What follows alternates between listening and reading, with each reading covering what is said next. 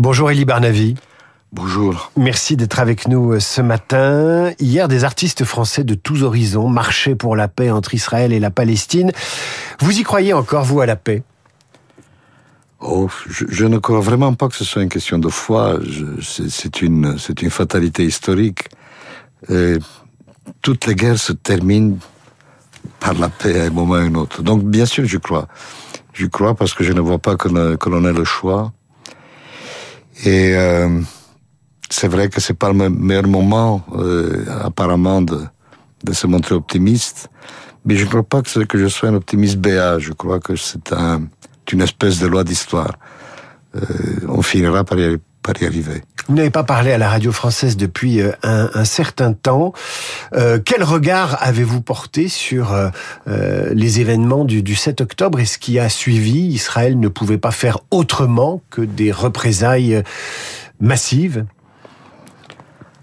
On peut appeler ça des représailles. C'est évident qu'il fallait faire quelque chose. C'est-à-dire, il y a, il faut bien comprendre, et c'est douloureux de constater à quel point on oublie vite.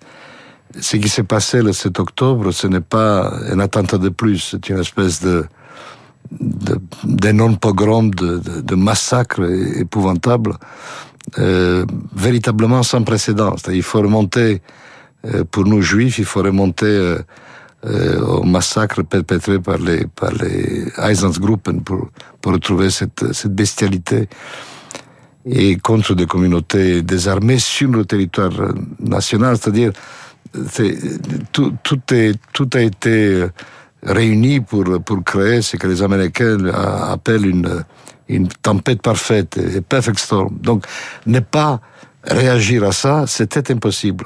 Et, quand on réagit, ben, ça donne ce que l'on voit aujourd'hui, puisque on le sait, le Hamas est terré euh, au milieu de la population civile, sous terre. Il faut savoir qu'il y a plus de 500 kilomètres de, de, de tunnels. Certains descendent jusqu'à 80 mètres sous terre. C'est plus de deux fois le métro parisien. On, on, on a du mal à imaginer. Ils ont transformé ce territoire en une espèce de forteresse. Et donc, l'opération militaire est compliquée, nécessairement meurtrière. Euh, c'est une tragédie, mais c'est une tragédie qui va aboutir militairement sur le démantèlement du, du Hamas. Et, et, moi qui suis, vous le savez peut-être, je suis un, vieux militant de la, de la paix, euh, ce qu'on appelait autrefois une colombe. Euh, je n'ai jamais compris qu'on ait laissé cette, euh, ce chancre, cette, ce cancer, euh, prospérer à, à, nos, à, nos, frontières. On aurait pu interrompre plus tôt la croissance du Hamas. Israël aurait pu euh, s'y opposer plus tôt. On aurait dû l'interrompre dès 2007, au moment où, au terme d'une brève et violente guerre civile, ils ont expulsé le Fatah. Et ça, c'est cette, cette, cette, erreur d'avoir laissé euh, prospérer le Hamas était due à une, à, à, une mauvaise lecture de la, de la carte politique et un choix politique désastreux. Et qu'on a ce que ce que Netanyahu a fait et, et ses gouvernements, c'est d'avoir sciemment ménagé euh, le Hamas pour pour mieux euh, éliminer, euh, déprimer, euh, éliminer politiquement l'autorité palestinienne. Et, et, et, on a eu ça. Divisé pour régner, si j'ose dire. Euh, Joe Biden, à contrario, souhaite une réunification de Gaza et de la Cisjordanie sous une autorité palestinienne revitalisée, c'est ce qu'il a déclaré il y a un peu plus de 48 heures. Il souhaite que la gestion de Gaza soit transférée à l'autorité palestinienne. Est-ce qu'on peut faire marche arrière ainsi? Ce n'est pas faire marche arrière. Vous savez, on passe notre temps à faire marche arrière. Vous savez que la, la, première formule, la première suggestion sérieuse de partition du territoire et de création de deux États, à l'époque on appelait ça un État juif et un État arabe, remonte à 1937. C'est pas nouveau. C'est la, la, création d'un État palestinien est, la seule solution réaliste et, et je suis heureux de constater Joe Biden maintenant euh, l'admet, le proclame publiquement. Alors, ce qui est extraordinaire aussi, c'est l'une de ces ironies tragiques de l'histoire, c'est que le Hamas, par, cette, par sa barbarie, par cette attaque euh, inouïe, euh, a remis la question palestinienne au centre et, comme il arrive souvent dans l'histoire, vous savez, des, pires tragédies surgissent parfois les solutions. Je ne cesse de rappeler que des ruines de la Seconde Guerre mondiale est née l'Europe unie et, et des centres d'Auschwitz est né l'État d'Israël. Et donc je n'exclus pas que de ce qui s'est passé, des, des ruines fumantes des, des communautés frontalières israéliennes naissent enfin, renaissent la solution au problème palestinien. Elie Barnavi, ancien ambassadeur d'Israël à Paris et historien, et l'invité de la matinale de, Radio Classique. Euh, il y a des médiations euh, opérées par euh, le Qatar, par exemple, mais aussi la Chine, qui se mêle d'une d'une paix possible ou d'un règlement possible du, du conflit, alors qu'elle était assez étrangère à ces questions il y a encore quelques années. Ça vous inspire du positif que d'autres États, la Chine, le Qatar euh, s'intéresse à la résolution de, de cette guerre Le Qatar s'intéresse surtout, enfin, est instrumental dans la, dans la solution du problème des, euh, des otages. C'est ce que le Qatar peut faire. Le, le, Qatar joue un jeu très ambigu, très trouble.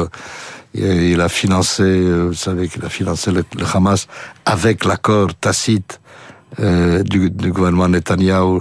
Le Hamas abrite les, euh, le Qatar abrite la, la, la direction euh, euh, du, du, du, Hamas. Tout ça est extrêmement trouble, mais positif en ce qui concerne les, les otages. La Chine, c'est différent.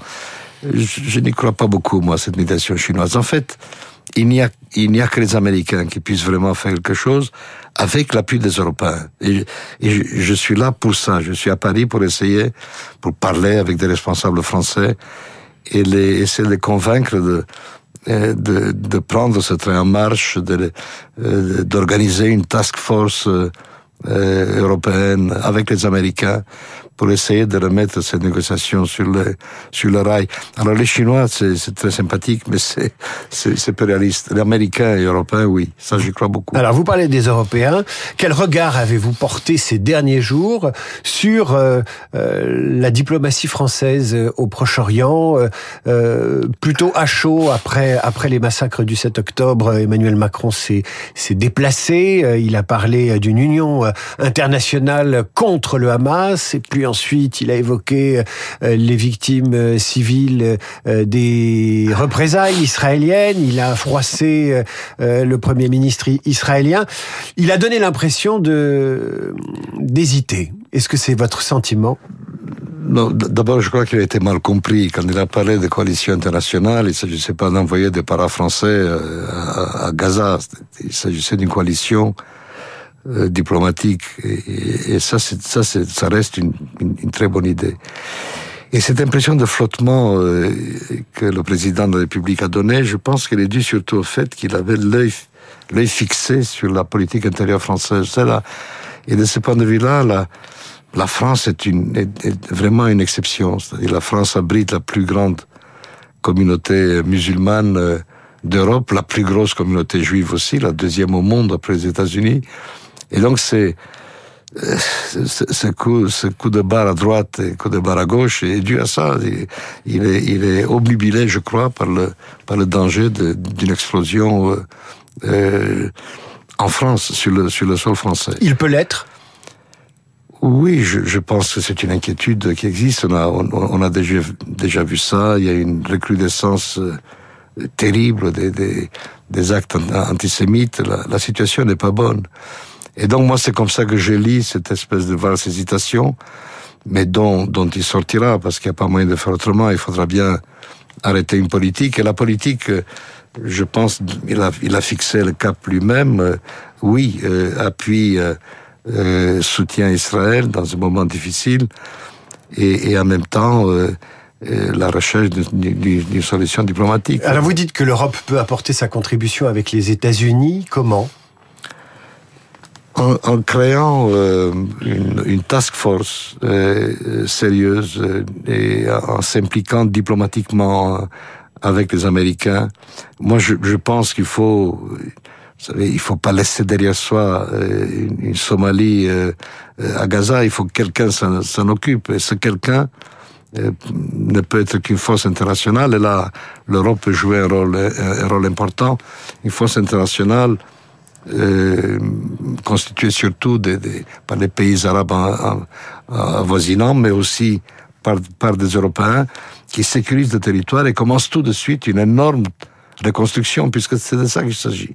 Il faut pour ça, Elie Barnavi, ancien ambassadeur d'Israël à Paris, il faut pour ça des interlocuteurs. Alors des interlocuteurs internationaux, on n'en manque pas, on a cité la Chine, le Qatar, l'Europe, les États-Unis et d'autres.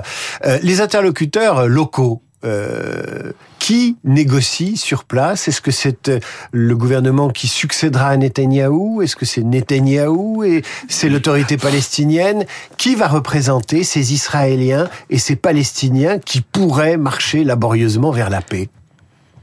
Alors, je vais vous étonner peut-être, mais je vous dirais que les interlocuteurs locaux euh, m'inquiètent moins que les interlocuteurs internationaux. C'est-à-dire là, après une une affaire pareille, euh, le massacre et la réaction israélienne, euh, Israël n'a pas de solution.